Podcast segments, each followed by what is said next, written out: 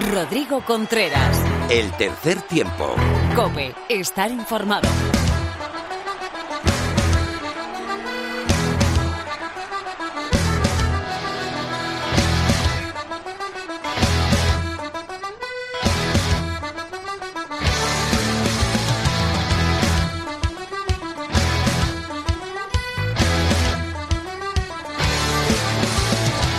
¿Qué tal? Bienvenido, bienvenida a una nueva entrega de tu programa de rugby en la radio. Bienvenido al tercer tiempo.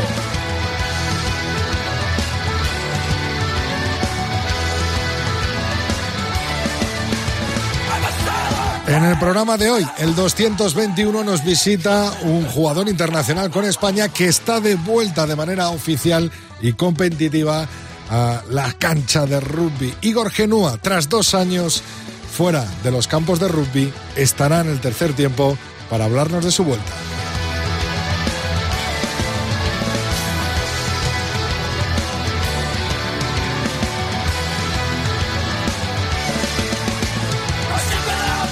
No faltará el tertulión ni tampoco el consejo de mar. De la mano de Luis Fuentes te mostramos e inauguramos una nueva sección y también tendremos el Sin de Phil. Todo ello acompañado de la actualidad, tanto nacional como internacional, del rugby masculino y por supuesto del femenino de la mano de Lorena López.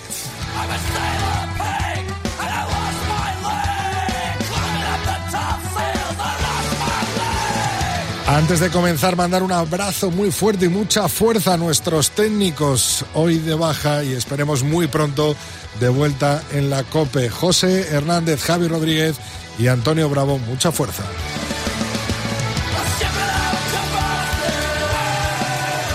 Antes de empezar, te recuerdo que estamos en Tres Tiempo Cope con número nuestra cuenta de Twitter, nuestra cuenta de Facebook es el tercer tiempo y nuestro mail el tercer tiempo arroba cope.es. ¿Estás dispuesto? ¿Estás preparada? Pues arrancamos el programa 221 del tercer tiempo en la cadena Cope. Rodrigo Contreras. El tercer tiempo. Cope, estar informado.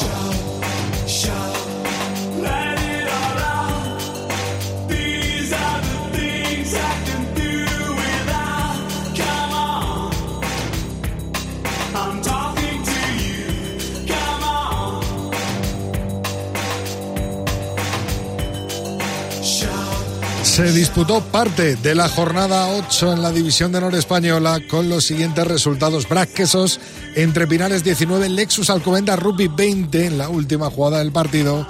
Los de Tiki Chausti consiguieron la victoria y el pase a las semifinales de la Copa del Rey. Complutense Cisneros, Unión Esportiva Samboyana aplazado debido a la nieve que había en el Central Guecho 5, Universidad de Burgos bajo 0,51. Les Abelles Independiente Rugby Club aplazado también por COVID. Ciencias Universidad Pablo Olavide 3, Ampordicia 28, Barça Rugby 28, Silvestre El Salvador 29.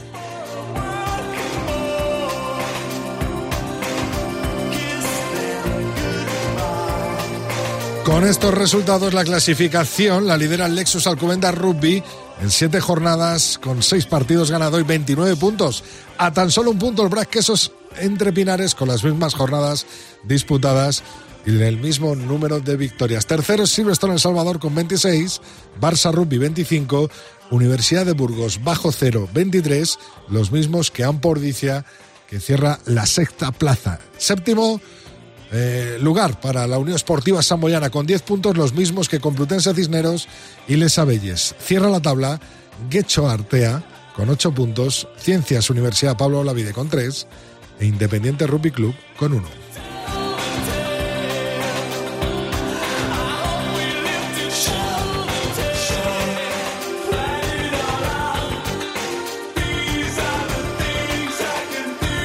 Viajamos hasta la división de Norbe. Hernani es líder del grupo A con 8 victorias en 8 partidos y 39 puntos, exactamente los mismos en las mismas jornadas que el Vizcaya Guernica. Cierra la tabla, la única con 2 puntos.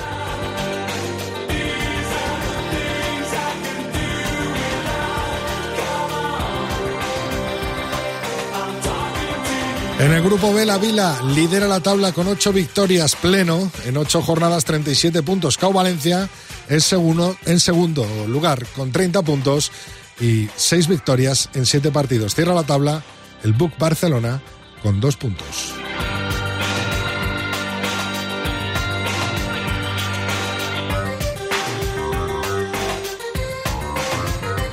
Y por último cerramos con el grupo C, Unión Rugby Almería Play Car primero con pleno de victorias 31 puntos en 7 jornadas. Jaén es segundo con 23 en una jornada menos disputada y tercero el Pozuelo Rugby Union con 21 puntos, los mismos que el Málaga. Cierra la tabla el Club Deportivo Rugby Mairena con 5.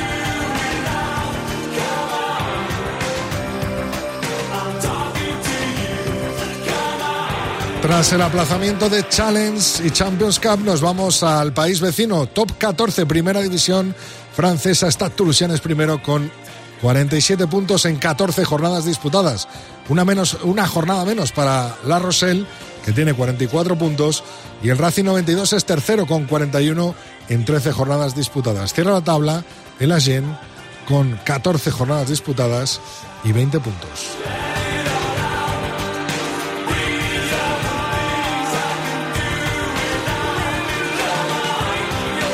En la segunda categoría, el Perpiñán es líder con 58 puntos en 16 jornadas.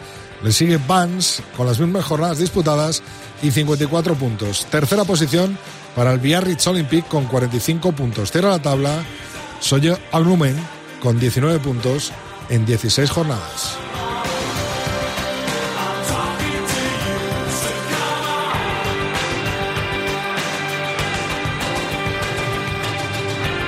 Y nos vamos a la liga inglesa, la Gallagher Premiership, seis jornadas, cinco victorias para Bristol Bears, 24 puntos. Newcastle Falcons el segundo con 20, los mismos que Exeter Chiefs. Cierra la tabla Gloucester Rugby con 6 puntos. Muy poquitos partidos faltan para que la Guinness Pro 14 cierre su liga regular en la conferencia Ulster es primero con 46, segundo Leinster con 41 y Osprey tercero con 22. Cierra la tabla el Cebre italiano con 13 puntos. En la conferencia B, Master Rugby es primero con 37 puntos, Conan es segundo con 26 y Scarlett tercero con 24. Cierra la tabla también los italianos de Benetton con 4 puntos. Y hasta aquí ha llegado nuestro repaso nacional e internacional del rugby masculino. Tiempo ahora para las chicas con Lorena López. Rodrigo Contreras. El tercer tiempo. Cope. Estar informado.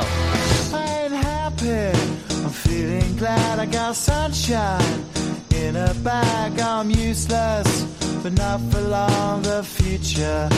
useless, but not for long. The future is coming on. I ain't happy. I'm feeling glad I got sunshine. In a bag, I'm useless, but not for long. The future is coming on. It's coming on. It's coming Bueno, pues nieve, hiele, eh, caiga el chaparrón o el diluvio universal. Ella no falta a su cita con el tercer tiempo y yo estoy tan contento de que eso ocurra. Si es Lorena López, muy buena Lorena. Muy buenas, Rodri. Se hace lo que se puede, ¿eh? que tú tampoco faltas. Nunca mejor dicho lo de que se hace lo que se puede, porque en estas circunstancias es verdad que mandar eh, un abrazo a todo el mundo que, que, está jodido, que lo está pasando mal en casa y sobre todo que está luchando contra este maldito bicho a ver si nos deja eh, de una vez en paz y podemos disfrutar de una Liga Iberdrola con todos sus partidos, ¿no, Lorena?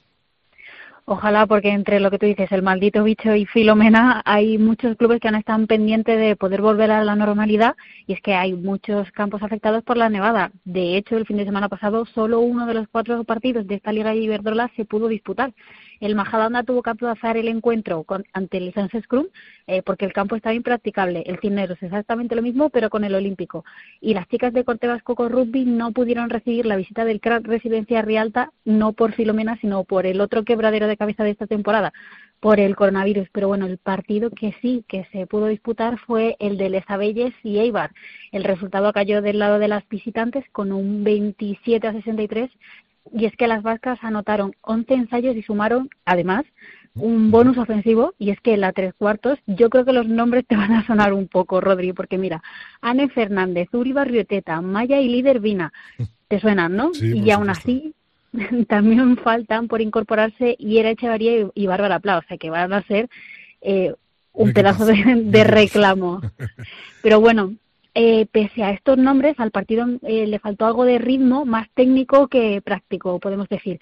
Vamos, que le queda mucho por pulir a los dos equipos, ¿eh? sobre todo lo que es en fases estáticas, si quieren competir por la parte alta de, de la clasificación, eso sí, sin dudar ni muchísimo menos de la calidad de las jugadoras. ¿Y qué supone que hayan cancelado estas dos últimas jornadas? Pues además de lo propio de eso, de tener dos partidos aún pendiente por, por disputar extras, eh, lo que hace, salvo que la FER encuentre una alternativa, que me da a mí que lo van a tener bastante complicado, es a jugar a los equipos a cinco jornadas consecutivas. Que, Rodri, tú que te has pegado 80 minutos en el cuerpo, sabes que no es fácil. Y encima, además, esas cinco jornadas, hay algunas que no son unas jornadas cualquiera, porque recordemos que en poco más de un mes, un mes arriba y abajo, eh, se disputa ese esperado torneo de Seven internacional que no solo van, a estar las leonas de Seven, sino que va a traer a lo mejor del, de esa competición aquí a Madrid. Y además eso, o sea, trae la ausencia de jugadoras, obviamente del Seven, pero es que por esa fecha, además, hay fijadas concentraciones de la española, pero de 15. Así que, eh, Rodri, de verdad no me gustaría ser el entrenador de ninguno de los equipos de esta liga.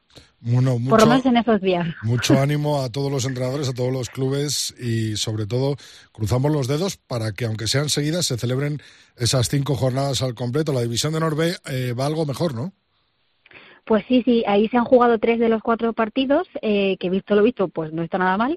El Industrial es eh, contra el, el Creal, eh, Creal y El Salvador, sí que se tuvo que posponer porque el campo de Irlindus estaba bastante complicado. Pero bueno, de momento el Buc con 10 puntos es el líder de la liga tras ganar al Hortaleza 48 a 10.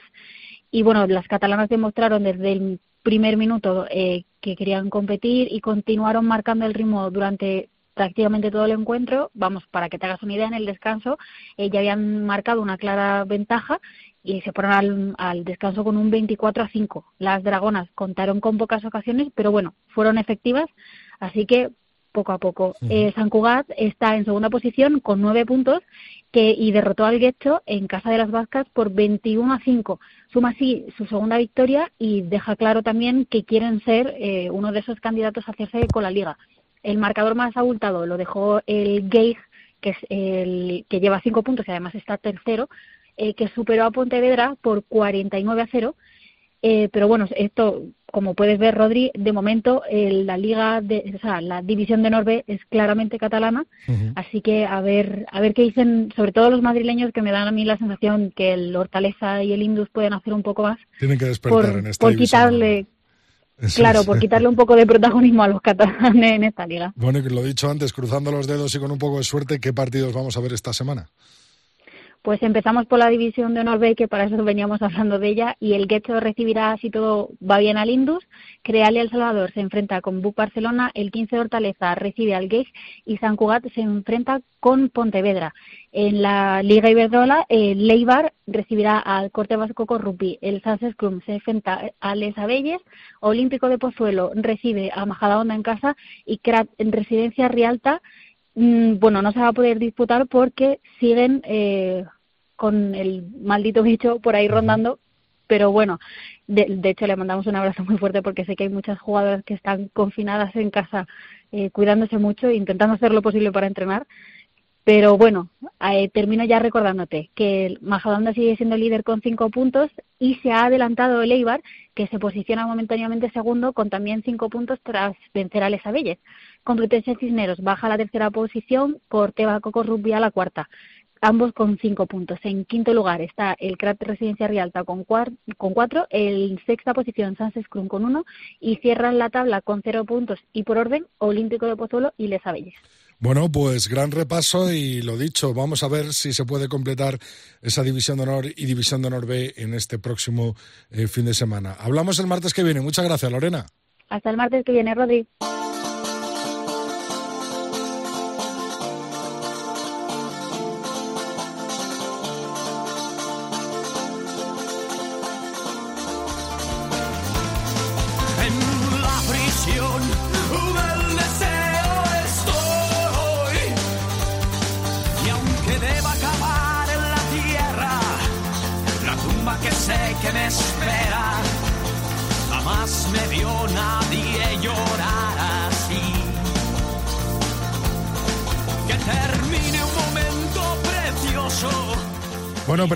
Precisamente eso es lo que queremos ver de un jugador que está de vuelta a un internacional del Seven y el 15 español, que tras dos años de parón vuelve a la máxima competición. Él es uno de nuestros grandes leones y estoy convencido que dará grandes partidos y grandes jugadas a su nuevo equipo, el Ampordicia, con el que confirmó hace tan solo unos días su vuelta a los campos de rugby. Hoy protagonista del tercer tiempo de la cadena COPE, Igor Genúa. Muy buenas, Igor. Bienvenido de nuevo.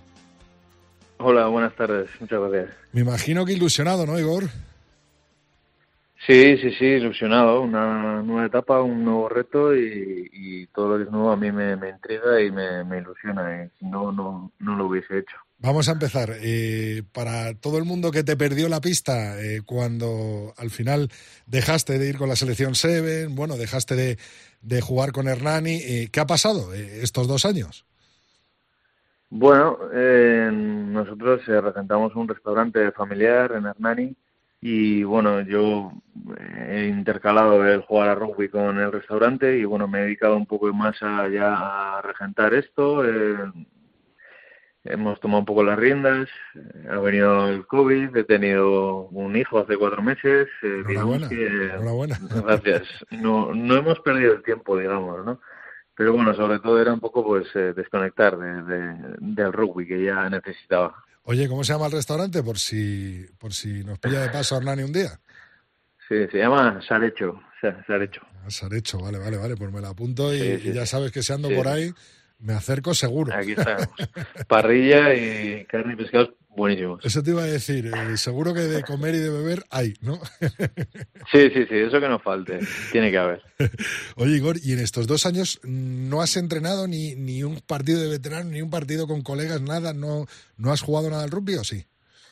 En, el año que lo dejé eh, se creó un tercer equipo, ¿no? Pero solo para jugar un un día a la semana eh, jugar tocata, ¿no? Nos juntábamos a veces 8, a veces 20 y a veces 12 y jugábamos un tocata hasta que llegó la pandemia.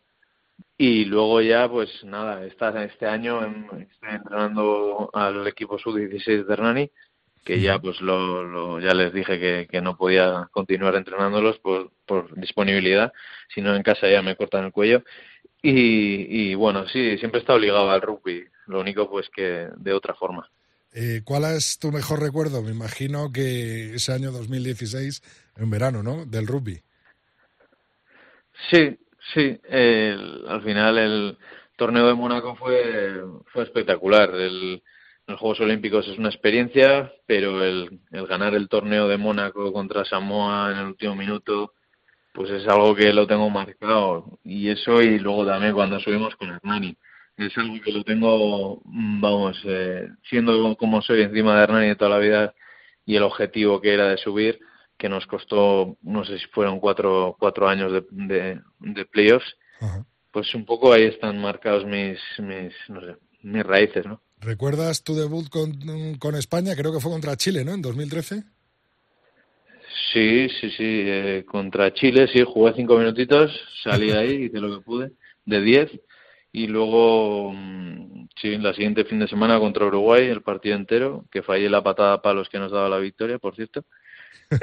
y, y, y, sí, ahora viéndolo con perspectiva de ya no te, no te importa tanto, pero bueno, en el momento sí que dolió. Pero bueno, sí, unas experiencias muy bonitas. Mucha gente que te esté escuchando, o jóvenes rugbyers que estén ahora escuchando el tercer tiempo en tu entrevista, eh, de esas cosas es de lo que se nutre un jugador de rugby, un deportista en general, ¿no? De, de las grandes victorias y las grandes derrotas y de, y de los grandes méritos y, y los grandes tropezones, ¿no? Como acabas de decir de la patada, me imagino, ¿no? Sí, sí, sí, hombre, yo he fallado muchísimas patadas, eh, algunas he metido y muchas he fallado, pero yo lo que siempre digo es que al rugby si no te gusta, eh, si no disfrutas cada entrenamiento, por muy duro que sea, si no disfrutas cualquier partido, aunque llueva, nieve, granice, eh, no, no, no vales para esto, ¿no? Esto se te, se te mete en las venas y, y no te suelta nunca, ¿no? Entonces es, eh, partimos de eso, ¿no? De disfrutar del rugby. No hay que, los jóvenes tienen que disfrutarlo, no hay que forzarles y luego de ahí vienen las experiencias, ¿no? Y cuando fallas o cuando aciertas, cuando compartes con tu familia o tus compañeros de equipo las hazañas, ¿no? Para ti en el momento que son unas hazañas con 16 años, ¿no? Yo qué sé, meter un placaje, un ensayo, Sí. pues poco a poco ahí se van construyendo esas, esos, esas vivencias que al final te hacen tal y como eres, eh, como yo a los 32 años. Oye, Igor, eh, vaya equipazo tiene Ordicia. A mí me encanta y, y sobre todo, eh, bueno, eh, eh, esos grandes jugadores y esos grandes nombres en ataque. Un equipo súper ofensivo. Eh, ¿Qué opinas de tu nuevo equipo? Pues lo que dices tú, tienen unos jugadorazos, eh, fichan bien, la cantera está muy bien trabajada, físicamente suben ya con buen nivel, tienen mucha competencia entre ellos los jóvenes y eso está muy bien para que crezcan. Y ofensivamente atrás tienen unos jugadores que son unas balas como como Julen o como eh, Tomás, eh, hay gente muy muy rápida y luego adelante también hay gente muy dura que juega bien y, y eso me gusta mucho. Y luego, aparte, la defensa la tienen muy bien estructurada, suben muy bien a defender y son, son gente muy grande y pueden disputar un partido a cualquiera de tú a tú. A mí en Hernani, pues, a mí, nosotros es lo que nos faltaba, ¿no? El, el físico. Podíamos jugar alegremente, pero luego si un equipo empezaba a cabezazos, pues al final, en el minuto 60, siempre nos desgastaba. Igor, que te iba a decir que te han dicho en Hernani, en tu club de toda la vida, cuando has dicho que te vas a jugar con los del Goyerri. Bueno, ha habido de todo. Sobre todo sorpresa. Sobre Sí, todo sorpresa. Eh, había alguno que todavía pensaba que yo iba a jugar en Hernani. No sé si este año o el siguiente. Aunque yo lo dije en su, en su momento que yo ya, mi etapa como jugador en Hernani ya había terminado. Hay gente que no le ha gustado nada. Gente que mm, me mira diferente y, y es, es difícil, pero pero no sé, no, no sé cómo explicarlo, ¿no? Si no estás en esta situación, eh, el que lo critica es porque no sabe lo que ha habido, lo que he hecho yo en Landare, lo que he dejado por hacer, por estar en el club. Y entonces no, no, no es lo que más me molesta, porque sé que la gente cerca de los jugadores, todos me han felicitado y, entienden que es un proyecto nuevo, mm, una ambición diferente, es eh, lograr un objetivo como puede ser la Copa o la Liga y la gente que me quiere está cerca de mí, pero ya te digo que no ha, no ha sido todo, todo sonrisas. Eh, eh, Igor, que te iba a decir, ¿estás para debutar ya este fin de semana ante el Barça en Altamira?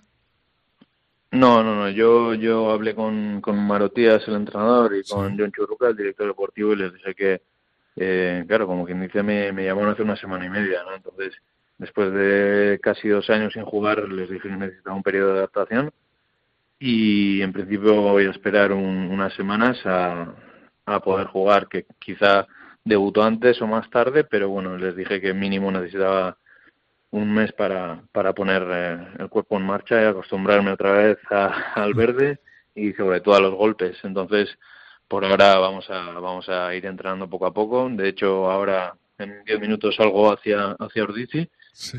así que a entrenar por primera vez. Eh, hoy entrenas por primera vez, justo. Mira qué bien, mira qué, qué buen estreno. Oye, estaría Sí, por- precioso ese Ampordicia Alexus Alcobendas en Altamira, que cierra la fase regular. Ahí es, puede ser 20 de febrero, puede ser un buen debut para, para, para, para ti, ¿no? Una buena reentré, no debut, reentré. Puede ser, puede ser, sí, puede ser. Por ahí, por ahí está prevista más o menos. Luego todo, ya te digo, puede ser antes, puede ser más tarde. Eh, ya te digo, no, no me voy a forzar porque después de 20 años jugando, poco a poco ya me conozco, ya sé mis eh, mis tiempos y, y, y bueno, no voy a forzar porque si se fuerza al final ya sabemos lo que pasa. Eh, por último, Igor, eh, ¿te ha llamado Pablo, te ha llamado Santi para decirte vamos a echar un ojo? Porque les conoces bien, ¿no? Les conoces bien. Sí, sí, les conozco, sí, pero no, no, no. Eh, Pablo ya me ha hecho alguna broma por Twitter, Claro, pero... eso te iba a decir. Seguro que Pablo pero- te, ha, te ha escrito algo, ¿no? no, no, pero ya saben cómo está la situación y, y ya he cumplido lo que tenía que cumplir eh, por los madriles, como se dice, y ahora ya me toca estar en casa, más cerquita y disfrutar de, de otro tipo de, de juego. Chico, pero nunca se puede cerrar una puerta, ¿no? O sea, estás abierto a una posible llamada. No, no, no, no. Llevo cerrando puertas toda... ¿Sabes qué pasa? Que llevo cerrando puertas toda la vida y al final me las, me las abro, me las abren, no sé cómo lo hago, pero al final siempre me lían. bueno, si eres de, de lío fácil, eh, vamos a ver qué pasa en adelante. Lo primero, desearte toda la suerte del mundo para esta temporada. Para, para tu Muchas nueva gracias. etapa con el Ampordicia y como bien sabes te seguiremos de cerca y hablaremos eh, de ti, estoy convencido de ello. Gracias por estar en el tercer tiempo una vez más, Igor.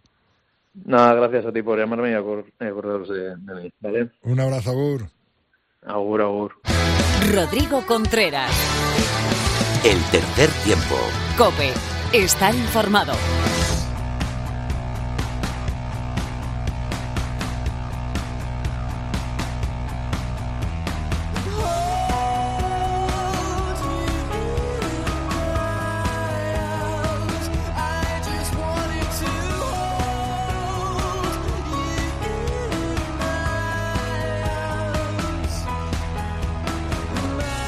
Pues poquito a poco, gota de sudor a gota, vamos sacando este programa 221 del tercer tiempo y por supuesto que en un programa del tercer tiempo no puede faltar nuestro tiempo para la tertulia, hoy con David García desde Valladolid. Muy buenas David, emisiones.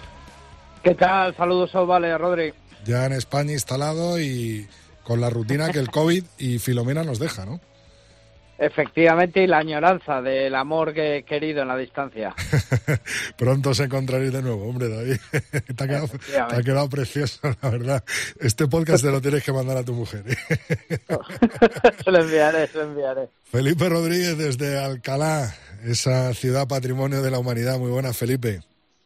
Muy buenas, ¿cómo estáis? Lo primero, felicitar a David otra vez, ¿sí? que ya lo he hecho creo por redes sociales, le llamé y, y bueno, pues, pues felicitarle otra vez por, por su matrimonio, que el matrimonio es precioso hasta que tienes hijos, ya te lo he dicho, David. Afirmativo, afirmativo. La comunidad del anillo es, es un grupo muy cerrado y selecto, lo sé. Y, y en soltería, bien, siguiendo tus consejos, quiero decir, no, en soltería no. En, eh, sin tener hijos, ¿no? ¿cómo se puede decir eso? Bueno, sin tener hijos. Yo sé, yo sé a una que no le voy a enseñar yo este podcast. ¿eh? Bueno, Eh, vamos preparando Venancio cuando podamos porque está, compli- está complicado el tema, ¿eh, Felipe? Madre mía, que cómo estamos sacando las jornadas, eso, con el sudor de nuestra frente, ¿eh? Y bueno, se han quedado por el está- camino. Sí, está complicado y, y no solo por el, por el rugby. Bueno, eh, yo creo que todos sabemos un poco las, las cifras que, que se manejan ahora en toda España, pero, pero también y particularmente en Madrid. Digo Madrid porque es, por ejemplo, en División de Honor Majadahonda el que tiene ya tres partidos suspendidos. De momento tiene dos fechados, pero falta un tercero que veremos si da tiempo a jugar. Y bueno, no solo las cifras del coronavirus, sino la borrasca Filomena. La verdad que, que hemos empezado el 2021 con, con muy mal pie. Siempre decimos que queda un día menos, ¿no? Para acabar con esta pesadilla, pero desde luego que el 2021 ha empezado, ha empezado fuerte. Eh, David, eh, por lo menos allí en Pepe Rojo sí que se pudo jugar ese partidazo entre, entre Braga y Alcobendas, ¿no? Sí, bueno, con, con dudas, ¿no? Porque el día anterior estuvo entrenando el equipo madrileño eh, en las instalaciones, pues con niebla, con frío, etcétera. Pero eh, bueno, pues aquí en Castilla, como en otros sitios, la cencellada cae por la noche y muchas veces se prolonga incluso hasta las 10, 11 de la mañana esa congelación de la niebla y, del agua de la atmósfera que, que produce como que es nieve, pero es cencellada. Eh, entonces mm, limpias de un día para otro, pero al día siguiente tienes que volver a limpiar porque eso si no se congela efectivamente. Y Alcobendas intentó retrasar el partido, al final eh, con el convenio de Atorra Sagasti pues pues se retrasó media hora a ver si el sol y los voluntarios que estaban todos los eh, toda la gente aficionados eh, deportistas etcétera estaban limpiando el campo y se consiguió ponerlo más o menos de forma óptica incluso se pintaron eh, rayas de, de la línea de, de ensayo para hacerlo más o menos legal y, y al final bueno pues pues se pudo con dudas pero se pudo y se está jugando lo que pasa es que claro bueno pues en el rugby hacemos encaje de bolillos y en el resto de deportes porque entre Filomena y COVID pues es lo que nos toca Ahora que has hablado de Torra Sagasti, le van a hacer un busto en la entrada de Pepe Rojo porque cada vez que pita ahí eh, no para la gente de hablar de él, ¿no? bueno, sin, sin duda tiene personalidad, es carismático, será bueno o malo. Yo la verdad es que no tengo capacidad para, para decirlo si es bueno o malo. Me puede gustar más o menos su forma de pitar. A mí me parece que para demasiado el juego, pero luego también sí que explica las jugadas. O sea que, bueno, es eh, controvertido cada vez que viene, sí, pero bueno, pues fue culpa de su personalidad también, ¿no? Y, y bueno, aquí se le- al final, como hay sonido del árbitro en emisiones deportivas, etcétera. Eso te pues, iba a decir, lo, de- lo del negro retransmitiendo, ¿no? En- en- en- no te digo lo que queda, ¿no? Te lo he dicho hace dos Eh, minutos. ¿no? Eso es, algunas de sus joyas pues quedan quedan para, para, para la eternidad, ¿no? Pero vamos, a mí personalmente mm, me parece un- una fantástica persona y que se defiende dentro del campo, un árbitro internacional, sin duda alguna. Eh, Felipe, es, eh, sin duda alguna, eh, un nivel muy equilibrado el del Brac y Alcobendas, ¿no? Sí, un nivel muy equilibrado, pero por defecto. Eh, si, si visteis el partido, que me imagino que todo el, este pequeño mundo oval español lo, lo vio, o la, o la mayoría lo, lo vimos, eh, me da la sensación de que si estamos hablando de que es el mejor partido que se puede ver, y así es, porque se enfrentaban primero, primero con segundo, eh, el partido se decidió más por el error que por el acierto. Creo que, por ejemplo, las dos últimas patadas a palos, eh, Alcobendas falla en la recepción de un saque em, y regala una patada a- al BRAC con un pateador que estaba metiéndolo todo y en la vuelta eh, pasa absolutamente lo mismo, no de saque de centro, pero absolutamente lo mismo, regalando, digamos, entre comillas, el BRAC un, golpe de castigo a, a Javi López debajo de los palos, que por supuesto el, el jugador de Madrid no, falla y da la victoria a los suyos en la última jugada del partido. Me da la sensación eso de, de que de que ya se juega cada vez más al error. O sea, tenemos tantas dificultades para entrenar, tantos problemas derivados de muchas cosas, de- del COVID al principio y ahora la borrasca Filomena, porque como sabéis Alcobendas ha tenido muchísimos problemas para entrenar. Sí. El BRAC ya nos adelantó, me parece que fue David o Teto, no sé, que ya tenían un pabellón preparado para entrenar, o sea, es decir, entrenar indoor en un pabellón de suelo duro. Entonces hay tantos problemas esta temporada, tantos problemas, y mira que parecía que habíamos cogido carrerilla, que es que ya directamente vemos el mejor partido de la jornada y se juega más al error que al acierto. Si buscamos un partido de acierto, pues a lo mejor ya si nos vamos al Barça y Salvador, pues hombre, es cierto que más en la segunda parte, pues, pues hubo más aciertos, pero realmente es por una defensa completamente abierta, un partido completamente roto, en el que sí vemos jugadas espectaculares, pero que, que son casi más de mérito de la defensa que mérito de- del ataque, ¿no? Porque incluso la última jugada del primer tiempo, el primer ensayo del fútbol, eh, del, del Barça Rugby, perdón, pues llega por un error defensivo claro de, de Silvestre en El Salvador en el repliegue, ¿no? El- en, Entonces, eso bueno, quería, en eso es, quería- cierto que, es cierto que cuidado, ¿eh? que el nivel sí está parecido, como dices, pero que se juega más al error que al acierto. Claro, por darle un poco la vuelta a la tortilla, ¿no? Felipe decía, Sí, eh, el ver sí, el sí. nivel parejo y también en ese Barça eh, sí, ¿no? en, claro. en esos dos partidos, que al final, en teoría, son los equipos que van a estar arriba, se la van a jugar, puedes meter un Ordicia. No sé si Burgos llegará a, estar también ahí peleando, pero al final esos equipos son los que se van a jugar las castañas, eh, tanto en Copa como en Liga, ¿no? Y, ver un nivel tan parejo crea emoción, pero como bien dices, a, raíz de, fallos, ¿no? De, un nivel de rugby un poco menor del que esperábamos, también eh, eh, indicado por las circunstancias, ¿no? Es que tampoco te, no sé si decirte que hay un menor nivel de rugby, porque yo creo que desde el primer partido de la final de Copa del Rey vimos un nivel, sinceramente, más que aceptable, ¿no? Del rugby español, eh, teniendo en cuenta todo lo que ha pasado. Pero sí que es cierto que la, la- las dificultades para entrenar, los confinamientos, los eh, ahora la borrasca Filomena y todo lo demás, o sea, cada vez a los equipos les hacen estar un poco más lejos de su mejor nivel y que en este caso, con equipos tan buenos, se traduce en más errores. Es decir, eh, si bajáramos de nivel, seguro que hablábamos de falta de coordinación, de, de carencias en, en el manejo y de muchas cosas más, pero en este caso, en la élite española, por lo menos, estamos hablando de un mayor número de errores. Eh, David. Sí, la verdad es que coincido, coincido plenamente. Se nota que, que Felipe entiende de ese deporte, eso está claro. Mm, es cierto que, que, que, que a- que a nivel, eh, el nivel de las plantillas eh, es algo inferior, pero sí que es cierto también que lógicamente se ha empezado a entrenar más tarde, las pretemporadas han sido eh, muchísimo más cortas, no ha habido partidos de, de entrenamiento, eh, además de calidad, eh, lo contamos. David, perdona que te interrumpa, perdona que te interrumpa. Dime, dime. A, coalición, a coalición con esto, eh, ¿crees que el Chami está dando muy bien la cara para la temporada que se preveía, que iba a hacer una temporada, todo el mundo lo decía, de transición? Y ahí le tenemos al Chami.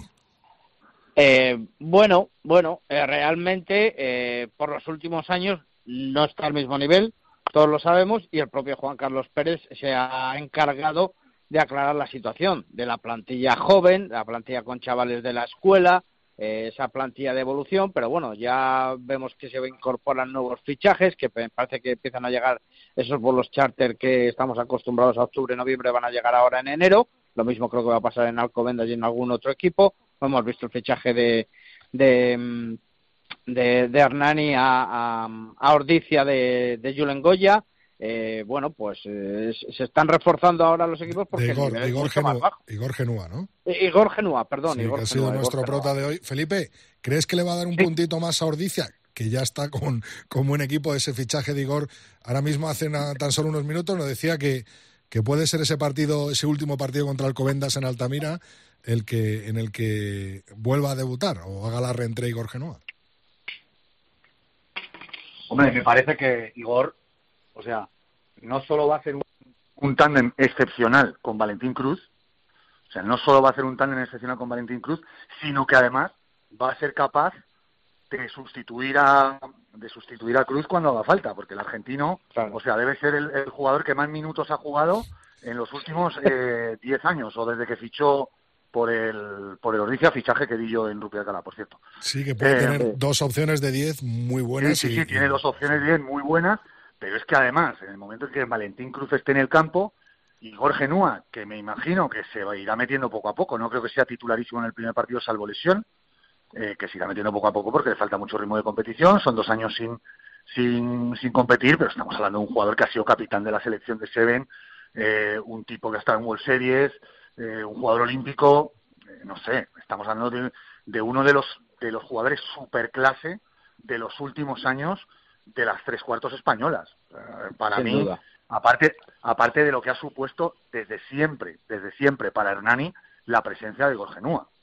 O sea, un, El alma, un- el alma, claro, para mí, para mí desde luego, o sea, el éxito de Hernani en División de Honor todos los años que estuvo, desde que subieron en, en las terrazas de Alcobendas con Igor como protagonista, para mí una gran parte del éxito de, de Hernani, sobre todo ha sido el trabajo. Pero si hablamos de nombres, tenemos a Genúa y no sé si decirte Echeverría o a Inchausti, pero desde luego el nombre de Hernani durante sus cinco o seis años en División de Honor, de su vuelta a División de Honor, ha sido Igor. Yo creo que si con, con alcanzar el 70% del nivel que tenía hace dos años, tenemos un jugadorazo para Ordicia. Es un nivel más que aceptable para la Liga Española, Sí, claro. sí. Que puede David, marcar sigue- diferencia. sigues manteniendo ¿no? tu favoritismo con Ordicia. Bueno, se me ha caído un poco, pero, pero sí, yo creo que puede hacer, eh, puede hacer algo interesante en la segunda fase. Yo creo que están marcados ya.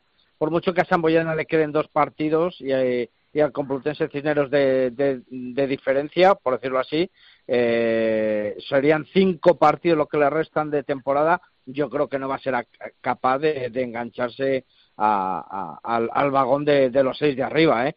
Eh, yo creo que eso ya está Aparte, pagado. se tienen, y- que se tienen que enfrentar entre ellos, Samboyana y El Salvador. Correcto. Eh, Samboyana Correcto. y Cisneros, perdón. Y Cisneros. Sí, sí, sí. Correcto. Que seguramente Entonces, cuente para partido, pero de los de abajo, no de los de arriba. de los de abajo, algo que es un poco decepcionante para la Unión Esportiva Samboyana. Pero, pero bueno, eh, marcado eso, yo creo que Campordicia puede hacer una interesante segunda fase. Ese, ese, ese enganche de, de Genúa al, al equipo ordiciarra es muy bueno, sobre todo por lo que decía Felipe, es que lo clava Felipe, el tío. Eh, Valentín Cruz será la- de los últimos años el jugador que más minutos ha jugado en, en, la liga, es impresionante. Y, y yo veo a Ordicia capaz de hacer muchas cosas, pero es que estamos viendo eh, pues a un Silvestre Salvador que, como tú bien has dicho, está remontando a un Barça Rugby que lleva un nivel bastante continuo durante toda la liga, a una Universidad de Burgos que es capaz de hacer lo mejor y lo peor. Es que vemos todo y el Lexus Alcobendas lo mismo, vemos que puede fallar en casa y luego como el otro día apear al Braque, pe- perder ese hacer perder al Braque ese partido y apearle de la Copa de- del Rey, o sea, es que es una liga tan tan irregular esta que puede pasar de todo. Hablando de Copa, ¿cómo veis, cómo veis la Copa con esa clasificación y eh, eh, esa no clasificación del BRAC y la clasificación de, del Lexus, Felipe. Parti- partiendo Yo- de que yo quería puntualizar- contrario- Felipe, déjame un segundo, tú lo analizas deportivamente, yo soy contrario al sistema de clasificación para la Copa, porque no es sistema de Copa, a mí no me gusta, a mí me gustaría que volviesen los equipos de división de Norbe y hubiese enfrentamientos directos, pues por darle ese juguillo a la Copa eh, y luego eliminatorias directas, no, no por clasificación de partidos de liga. Para esta, para esta temporada es cierto que no cabe otra, pero ya se lleva ya se lleva unos años haciendo de esta manera. A mí no me gusta, pero al final está el que se lo merece, con lo cual hay que defenderlo a muerte. Filip.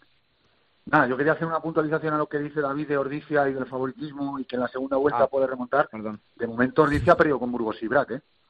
De momento. Que son los dos Sí, rivales sí, sí, sí. directos, se supone, de los seis primeros con los que ha jugado. O sea, que en los cuatro partidos que le quedan, eh, por lo menos, si quiere optar a algo, uno, o sea, como máximo uno lo puede perder. Los otros tres los tiene que... Perdón, no, no puede perder ninguno más, claro, porque son cinco. O sea, tendría que ganar los tres siguientes. Tiene el Barça ganar al este Salvador, ganar Alcobendas y ganar al Barça mm, son palabras mayores. Yo si Ordicia llega habiendo perdido cuatro partidos de, de esta primera vuelta, teniendo en cuenta que los puntos cuentan para la segunda, le, le auguro un futuro complicado de cara al, al final de liga. Pero bueno, la verdad que, que Ordicia es un club que ha demostrado mucho durante muchísimos años, eh, desde que ganó aquella copa en, en Palencia, el día que cambió todo, y, y bueno, eh, vamos a ver, pero desde luego Ordicia lo tiene, lo tiene complicadísimo, ¿eh? tiene que ganar a Barça, Publicaba-. Sí, publicaba Juan Consuelo un, un Twitter donde veía realmente la situación de la liga y nos lo explicaba Exacto. Víctor Molano ahí en zona de marca, eh, cómo estaba realmente, donde el BRAC estaba líder con ya 18 puntos, El Salvador Claro. segundo con 10 y en la cola Barcelona con 2 y Ordicia con 1. Claro. Sí, sí, sí. Cierto es, pero bueno, Ya te digo que ha perdido con Burgos y ha perdido con Brac. Felipe, ¿cómo Sí, pero- Sí, sí, dale, dale, David. Sí, la Copa. No, no, pero le quedan partidos de computar para esos tres partidos a los Ordicia le quedan de computar para esa clasificación final, Claro, o sea que habrá que verlo.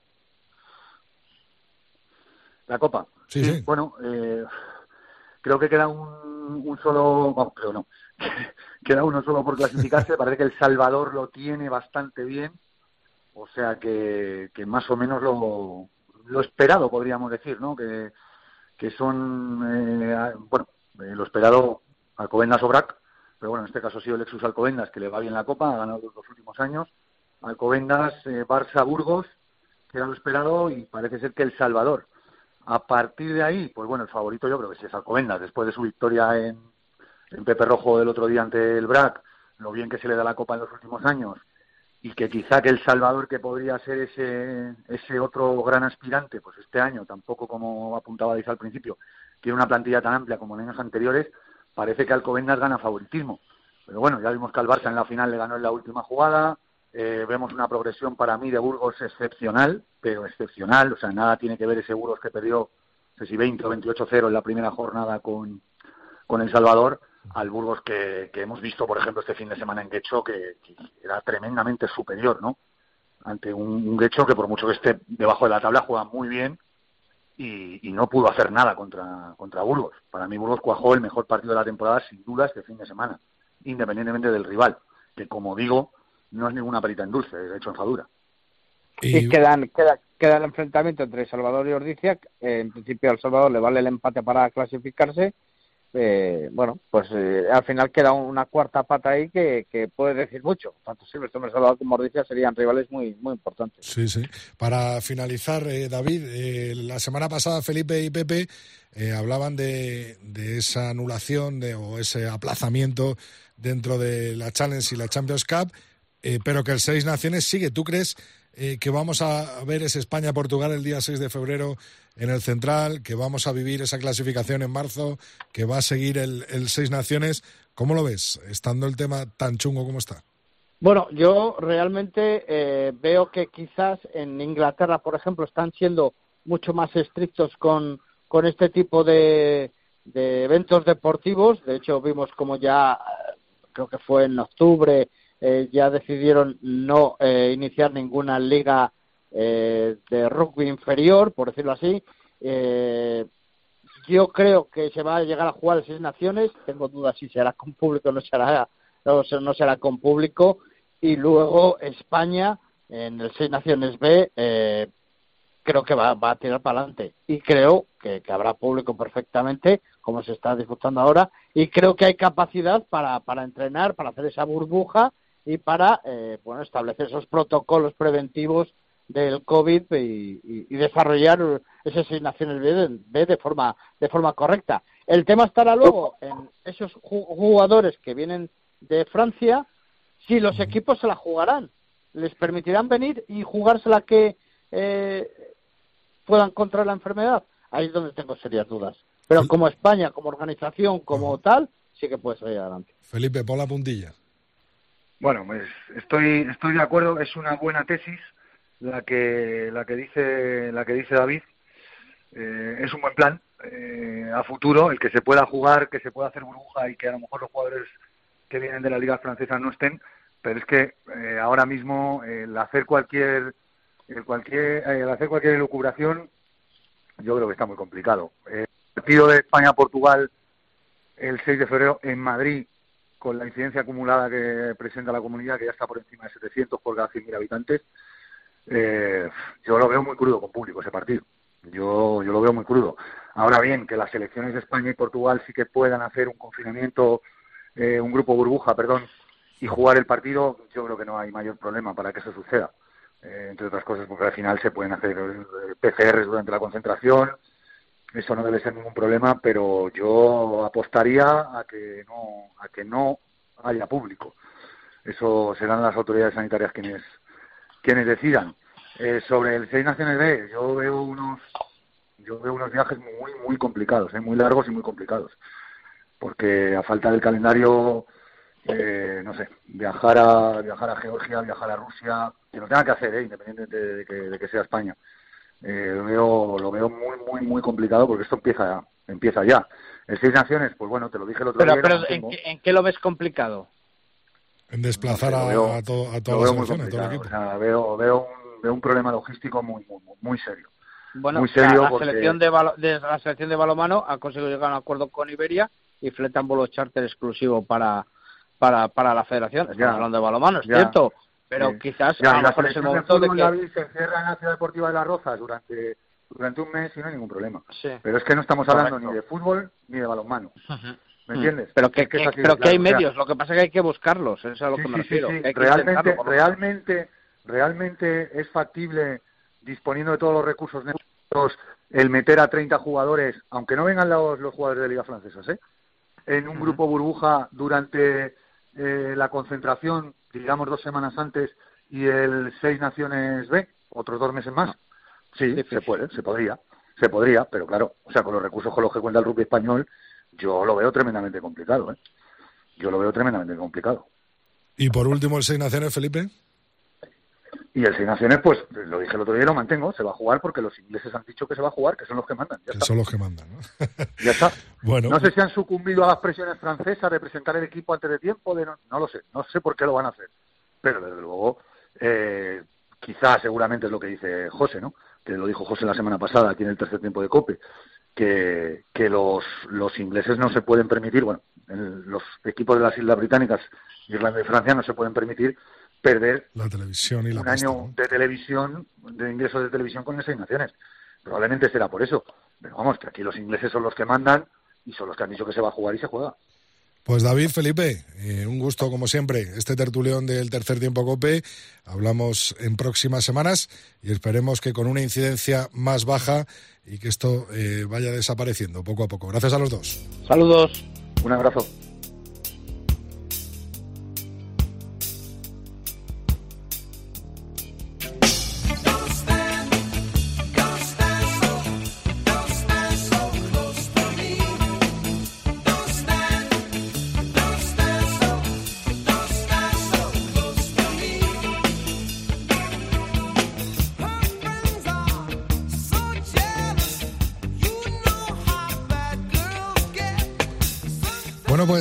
Varias semanas hablando de lo complicado que ha sido jugar al rugby en determinadas circunstancias, en esos tiempos difíciles que nos ha traído Luis Fuentes, desde guerras a pandemias, eh, el año nuevo nos trae nuevas energías a pesar de la situación ahora mismo y en las próximas semanas hablaremos de uno de los acontecimientos más interesantes en el mundo del rugby que va a tener lugar en este mismo año y que se celebra cada cuatro años. Para eso no puede ser otro el que nos lo cuente, sino que Luis Fuentes. Muy buenas, Lulo. ¿Qué tal? ¿Cómo estás? Pues aquí, eh, batallando, peleando. Campeando el temporal. Sí. Eh, estaba pensando, digo, joder, me he encontrado este Don't Stand So Close to Me de, de Police, pero está editado y no creas que yo soy muy de, de ediciones, pero bueno, son lo que hacen los, los técnicos de por aquí de la casa. Pero bueno, suena bien, ¿no? Suena bien, suena bien. Sting que era de- es de los pocos bajistas que consigue tocar el bajo y cantar. A muchos que les supone un problema. Sí, sí, A sí. este no. Podría cantar y tocar el bajo. Y mira que tiene menos cuerdas Pues que una sí. guitarra, ¿no? De hecho, es- no, sí, pero es difícil, te lo digo por experiencia propia.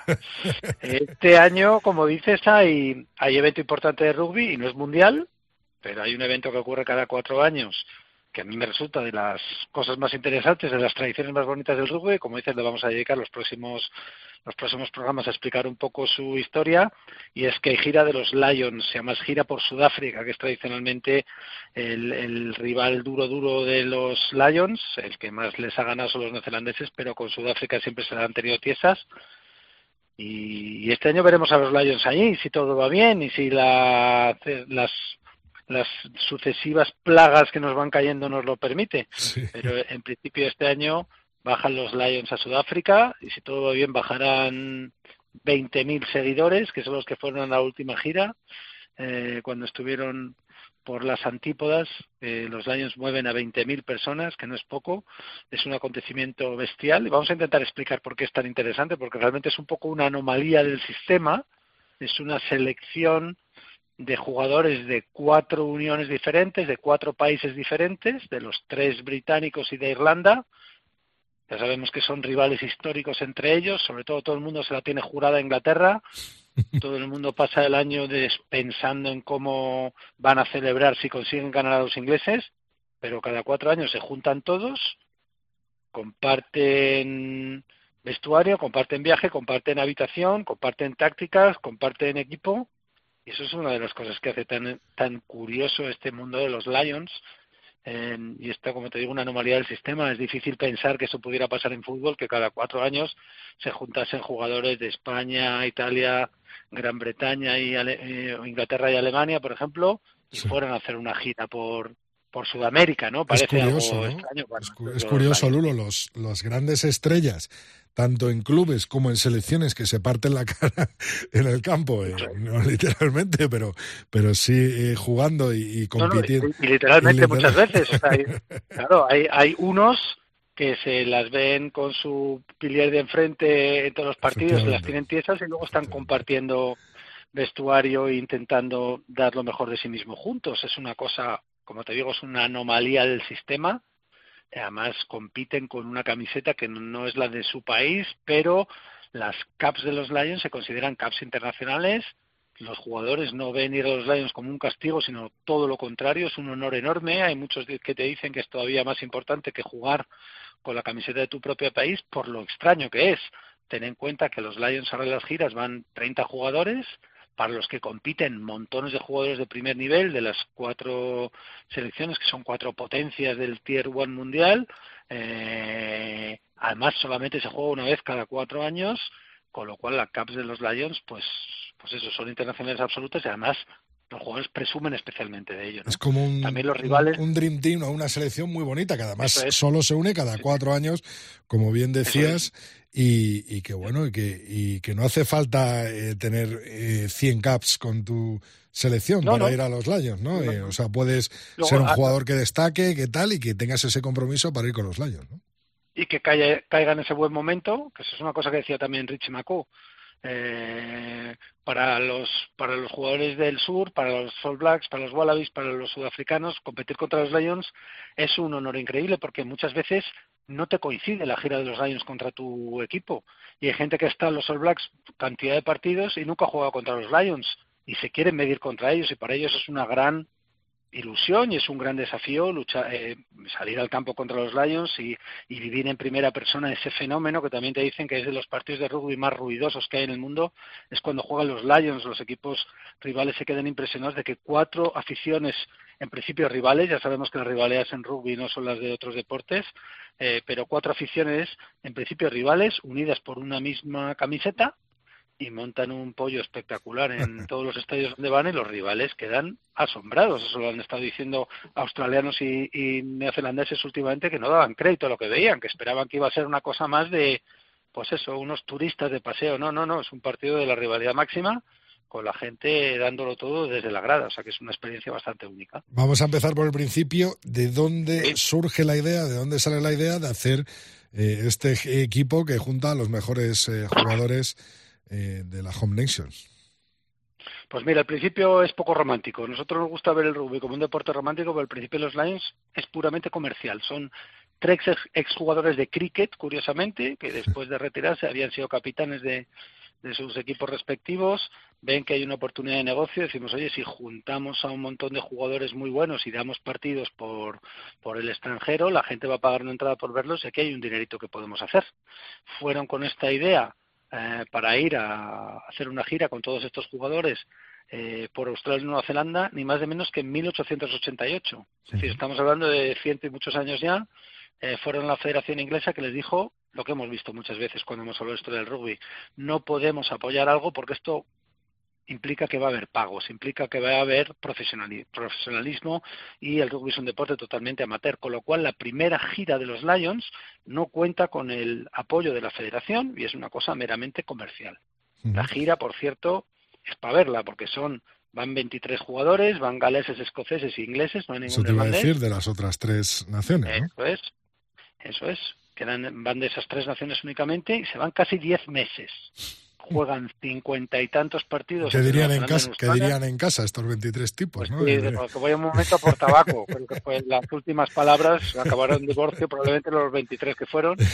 Pero claro, dirían, oye, que yo tengo la ocasión de hacer un poco de dinero, me embarco, me voy para allá, estoy casi 10 meses, juego cincuenta y tantos partidos, que no son pocos, algunos con, con reglas de con Australian Rules, o sea, no Rugby Union, sino lo que eran las reglas australianas en el momento. Uh -huh. Ya nada más que el viaje en barco hasta allí ya fueron casi 50 días. La curiosidad es que paran en Tenerife, o sea que algún compatriota nuestro que estaba ahí despistado de repente vio a 23 tipos que bajaban a tomarse una cerveza a Tenerife al, al, puerto, eran los primeros Lions, que todavía no se llamaban así, y que iban camino de Nueva Zelanda y Australia, la primera gira, que ya te digo fue puramente comercial. Esto ya iría cambiando un poco en el futuro. Esto ocurrió en, mil, en 1891. 880, no, 88. 88. En el 91 es la segunda gira que ya es la primera que apoya la Federación que Británica. ya entró la Federación Inglesa, ¿no? Un cierto interés, sí. Y el segundo viaje también es curioso, es a Sudáfrica, y que todavía no era un estado independiente ni nada, van a jugar contra los equipos de ahí porque saben que son buenos y demás.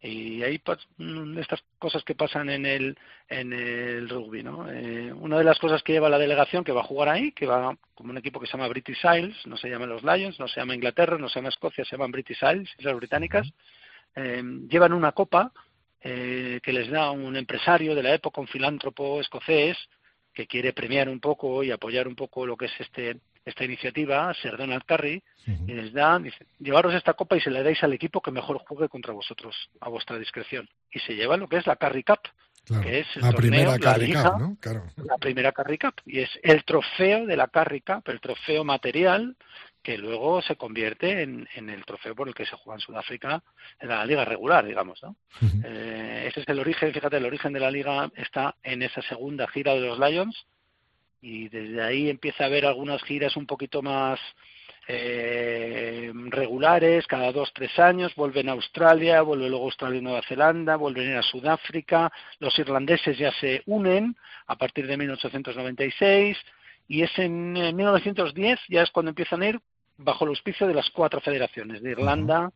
Escocia, Gales, Inglaterra. Hasta siguen yendo como British Isles y ya es cuando empieza a tomar forma el tema en 1910 y tiene que parar. Tiene que parar por algo que lo que hemos hablado últimamente varias veces, la Primera Guerra Mundial. Ahí para un poquito de repente esto que había tomado cuerpo y se hace un parón de unos años porque obviamente estaban otras cosas. Recordemos que en la Primera Guerra Mundial además participan tropas sudafricanas, tropas neozelandesas y tropas australianas, lo hemos estado contando varias veces, y se paran la gira de los Lions y eso ya lo que pasa después ya lo iremos contando. Lo iremos contando. episodios. Hemos empezado con, con este primer episodio, con este primer eh, capítulo de, de estos eh, British and Irish Lions, que es el nombre ahora mismo eh, que tiene Sí, esta selección tan, tan especial.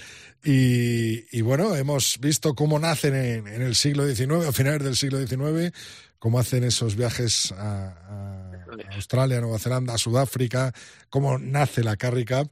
Y, y bueno, nos hemos quedado en 1910 cuando estalla esa Primera Guerra Mundial y se detiene, se detiene el mundo, no solo el rugby y el deporte, sino que Y el mundo del rugby en particular, como hemos dicho, que es de lo que se ve totalmente afectado en primera persona por la Primera Guerra Mundial. Hasta aquí llega el primer, la primera entrega de los Lions, que queda mucho es. que hablar. Pues queda mucho todavía y, y una gira entera por delante en Sudáfrica con muy buena pinta. Vamos a ver cómo nos despedimos hoy, Lulo.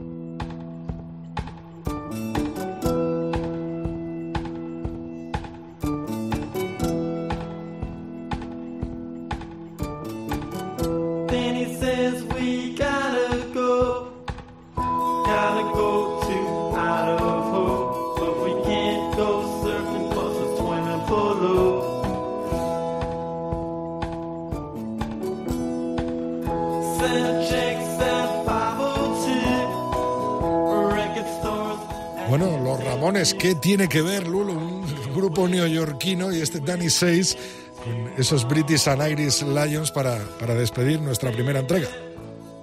Pues más bien poco. Lo que tiene que ver es en el momento del programa que hemos- nos hemos enterado de la muerte de Phil Spector, productor de esta canción, de este disco de Los Ramones, tipo clave, digamos, en la, en la historia de la música pop. Phil Spector, a los Beatles, a Leonard Cohen, a los Ramones, a Cantina Turner, Beatles por separado y juntos, a las Ronettes, fue el inventor del muro de sonido, que es un, efecto de producción que inventó él saturando con muchísimos, eh, instrumentos. Como digo, fue el productor de este disco de los Ramones, del, se- entre el 79 y el 80 salió End of the Century. Eh, tiene esta canción que se llama Danny Says, dedicada a su, a su manager Danny Fields. Ramones durante la grabación de este disco, pues dice mucho de la personalidad de Phil Spector. Desde que les, estuvo persiguiendo para hacer un disco con ellos, hasta que les amenazó con pistolas, hasta que estaban hasta las tantas de la mañana eh, escuchándole tocar al piano algunos éxitos suyos. Eh, Phil Spector era un genio de la música, pero también una persona con un carácter terrible, las armas. Murió estaba cumpliendo condena por haber asesinado a una actriz. O sea, era un personaje, era un modelo para nuestros hijos, pero musicalmente era un fenómeno. Esta canción, bueno, dijo Johnny Ramone que era la que mejor había quedado el disco, de verdad que es una. Pues sí, suenan los Ramones en honor a un tipo que cambió la música, eso está claro, con ese eh, muro de sonido, ¿no? Que has dicho, y con esas producciones a grandes bandas, desde los Beatles hasta los Ramones, pasando por aquel concierto de Bangladesh, ¿te acuerdas? De George Harrison. Exacto, sí, Y- por sí, sí. Y un tipo capaz de presentarse con una pipa en el estudio y, y de hacer ese tipo de locuras por las que cumplía condena, pero se fue a los 81 años y un tipo muy importante para la música, eso sí. Así que nos despedimos con, con la música de los Ramones y con toda una gira por delante de los British and Irish Lions para desgranar, para degustar y para compartir en el tercer tiempo. Lulo, el martes que viene más. Eso es. Hasta luego. Rodrigo Contreras. El tercer tiempo. Cope. Estar informado.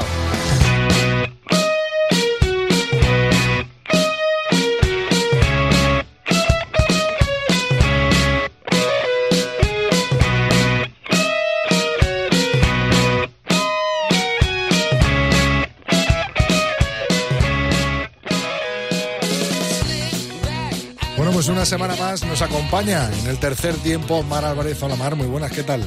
Hola Rodrigo, ¿qué tal? Deseando de hablar de una de las grandes cosas que yo creo que todos los que hemos entrenado y hemos jugado al rugby hemos sufrido en nuestras carnes, ¿no? Y es esas aceleraciones para los sprints y cómo se puede sacar el mayor rendimiento eh, en ese tipo de jugada que vemos continuamente en cada partido. Sí, esto es como el kit de la cuestión, ¿no? Es el Efectivamente. 80% de los sprints en rugby eh, son aceleraciones, ¿no? Es como de 0 a 20 metros, digamos.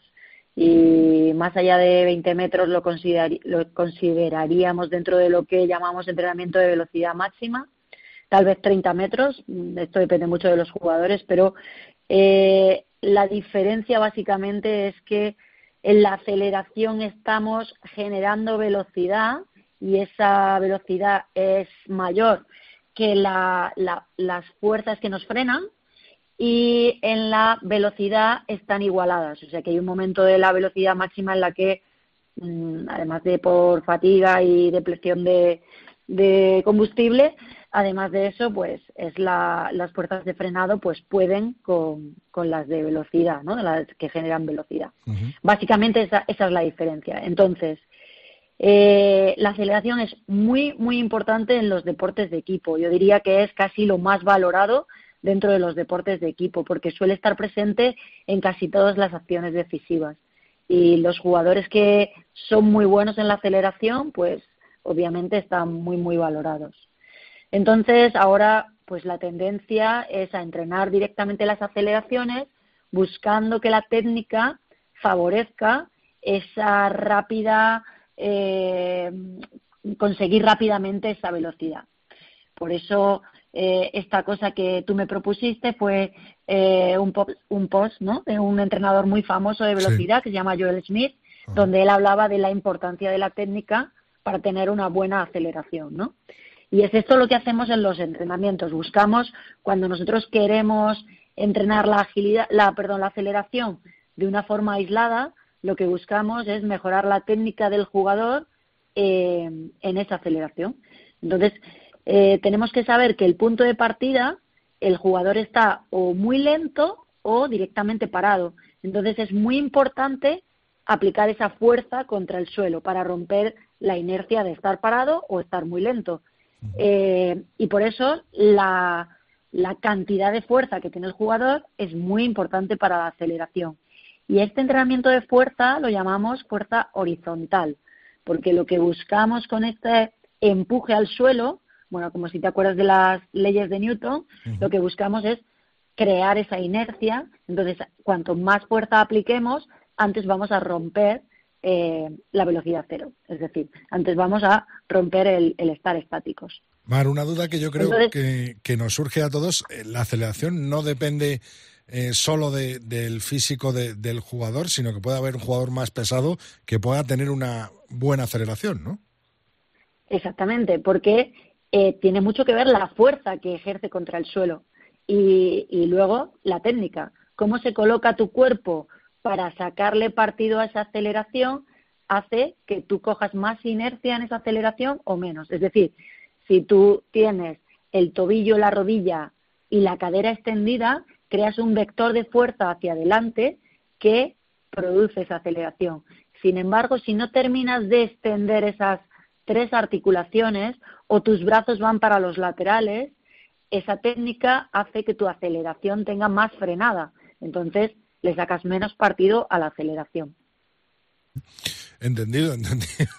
La verdad es que es muy interesante y sobre todo muy importante de cara a un jugador de rugby, ¿no? A cualquier jugador de deporte de equipo, pero en el caso que nos compete dentro del rugby, eh, lo que dices tú, el jugador con mejor aceleración y mayor aceleración es el jugador más valorado, ¿no?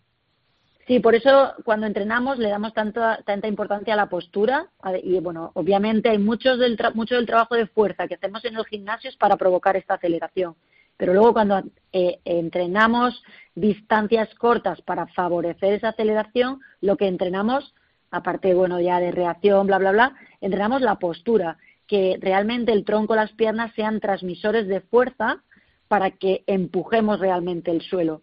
Entonces el cuerpo debe estar súper compacto y por eso en el gimnasio hacemos mucho trabajo de glúteo y de transverso para conseguir que el cuerpo esté compacto y consiga un ángulo de como 45 grados con el suelo para romper esa, esa inercia que hemos dicho. Mar, como siempre, interesantísimo. Oye, te voy a poner unos deberes. Eh, para el siguiente programa, eh, hazme una recomendación musical, que estoy un poco perdido en esto de la música. Qué difícil, ¿no? Sí. Muy difícil. venga, porque- venga. y la ponemos eh, durante el programa de- que viene, ¿vale? Vale. Un abrazo y hablamos A el ver. martes. Mar, Adiós. hasta adiós. luego. adiós.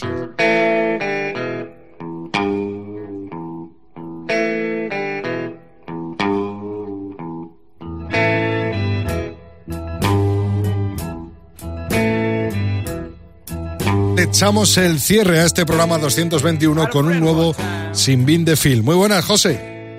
Buenas tardes, Rodrigo. ¿Cómo estás? Primer sin del año 2021. ¿Qué tiempo, Rodrigo? Entre la mezquina sutileza de una combinación de ácidos y proteínas que no sabemos siquiera si llegan a ser organismo vivo y la portentosa fuerza telúrica de los elementos, nos empequeñecemos. Esos acontecimientos que no por previsibles, certus quem hacen certus cuando, no dejan de sorprendernos siempre y de paso nos tienen en vilo y a nuestras cosas también. Suspensión de ligas, limpieza y acomodo apresurado de campos en el último momento, incertidumbres por doquier. Si el año malhadado de 2020 causó un monumental estropicio, danza de la muerte posmoderna que teníamos muy olvidada, este 2021 lleva peor camino y nos atañe. Vaya si nos atañe, como ciudadanos, como jugadores, como aficionados. Acepción genérica ortodoxa conforme a las reglas gramaticales, que nadie se ofenda. Y todos vemos nuestras costumbres postergadas por fuerzas inconmensurables. ¿Habrá seis naciones, Rodrigo? Puede. Nadie lo sabe, desde luego, a estas alturas, aunque está anunciado. Y además hay quien se empeña. Curiosamente, los mismos que se apresuraron a terminar con las competiciones continentales por miedo al contagio, porque iban a ir los jugadores de las islas al continente y viceversa. Poderosos intereses debe haber detrás que nos darán otra competición peculiar como la del año pasado. Se anuncian las escuadras, pero como el año pasado, todo queda para el último momento. Para que luego digan que ese es un vicio hispánico, Rodrigo. No lo es, o en todo caso se ha cumplido la fatal sentencia de don Miguel de Unamuno, se ha españolizado Europa, al menos en lo que toca a lo nuestro, salvo va de suyo en el nivel deportivo, que parece que a los del taller dos y medio nos huye. En fin, brevedad Rodrigo para este primer sinbin del año 21, en el que estaremos ayunos de las filípicas del galés Owen, en el que contemplaremos una vez más la altivez del niño Farrell, en el que su señor padre seguro que acaba dimitiendo, en el que Pivat deviene Hamlet ante el Principality y acaricia una calavera mientras se hace la shakespeariana pregunta sobre los galeses y sobre sí mismo, en el que Eddie se frota las manos convencido de su verdad, que él entiende con mayúscula, y en el que Fabián y Bernardo, ay, Fabián y Bernardo, venden la leche que portan sobre sus cántaros en la cabeza antes de llegar a Ítaca, sin saber que lo de Ítaca es el camino, como decía Cavafis, no la meta. Así que, franceses, ojo, mucho ojo. Ya intuyo, Rodrigo, en tu mirada que te preguntas si es que no voy a castigar a nadie. Sea, castiguemos. A Bacatagua, que bien lo merece. También lo merecía Olivón, pero su Melé Serán, que tiene buena experiencia al respecto, salvó su desliz y llevó el balón fuera en su partido para asegurar la victoria tolonesa. Pero Bacatagua, ay Bacatagua, un buen amigo gallego y bastante gruñón me decía esta mañana que se comportó como un jugador de Seven, cuando se regodean en la marca con la defensa muy lejos, desbordada, derrumbada, postrada sobre el suelo incluso. Y no, Rodrigo, esto es rugby a 15. Siempre hay alguien avisado que persevera y que en apenas dos segundos torna el fracaso de su defensa, en este caso, en éxito. Así que que pene Bacatagua, que tiene más culpa que Rieco Ioane, que recordarás que fue suficientemente lapidado por fariseos de pacotilla. Rememora en estos momentos, como cualquiera de nosotros, o visualiza si quieres la vida de Brian, por favor, cuando con pirueta al uso se disponía a marcar el pasado otoño. Lo del francés es mucho peor, porque su marca estaba asegurada y la malbarató lamentablemente. Así que Rodrigo, primer sin de este año para él. Un abrazo Rodrigo, hasta la próxima. Ha sido el primer sin bin de Phil en este 2021, en este tercer tiempo. La semana que viene, un nuevo sin bin aquí en el tercer tiempo.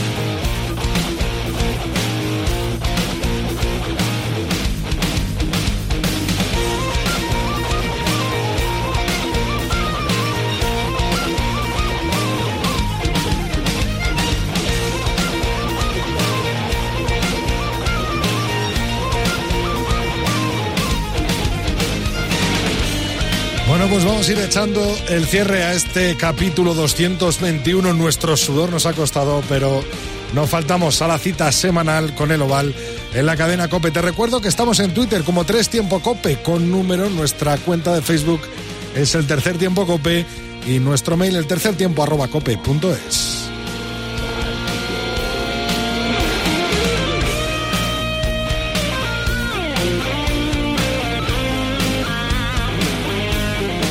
en esta semana mensajes de alegría por la vuelta de Alhambra, nuestra amiga, nuestra compañera y nuestra gran colaboradora durante muchas temporadas a la sintonía de la cadena Copey del tercer tiempo. En el anterior capítulo, Carlos Maro nos decía a través eh, de un mail que qué alegría volver a escuchar a Alhambra Nevas en el tercer tiempo. Me recuerda aquellas grandísimas primeras temporadas con Lulo Fuentes y su duelo musical. Bien, ya sabes que la música, amigo Carlos, es parte fundamental de este tercer tiempo Cope. A ti te espero la semana que viene con mucho más rugby, mucho más oval en la sintonía de Cope. Ya sabes, aquí estamos cada martes para que ruede el melón.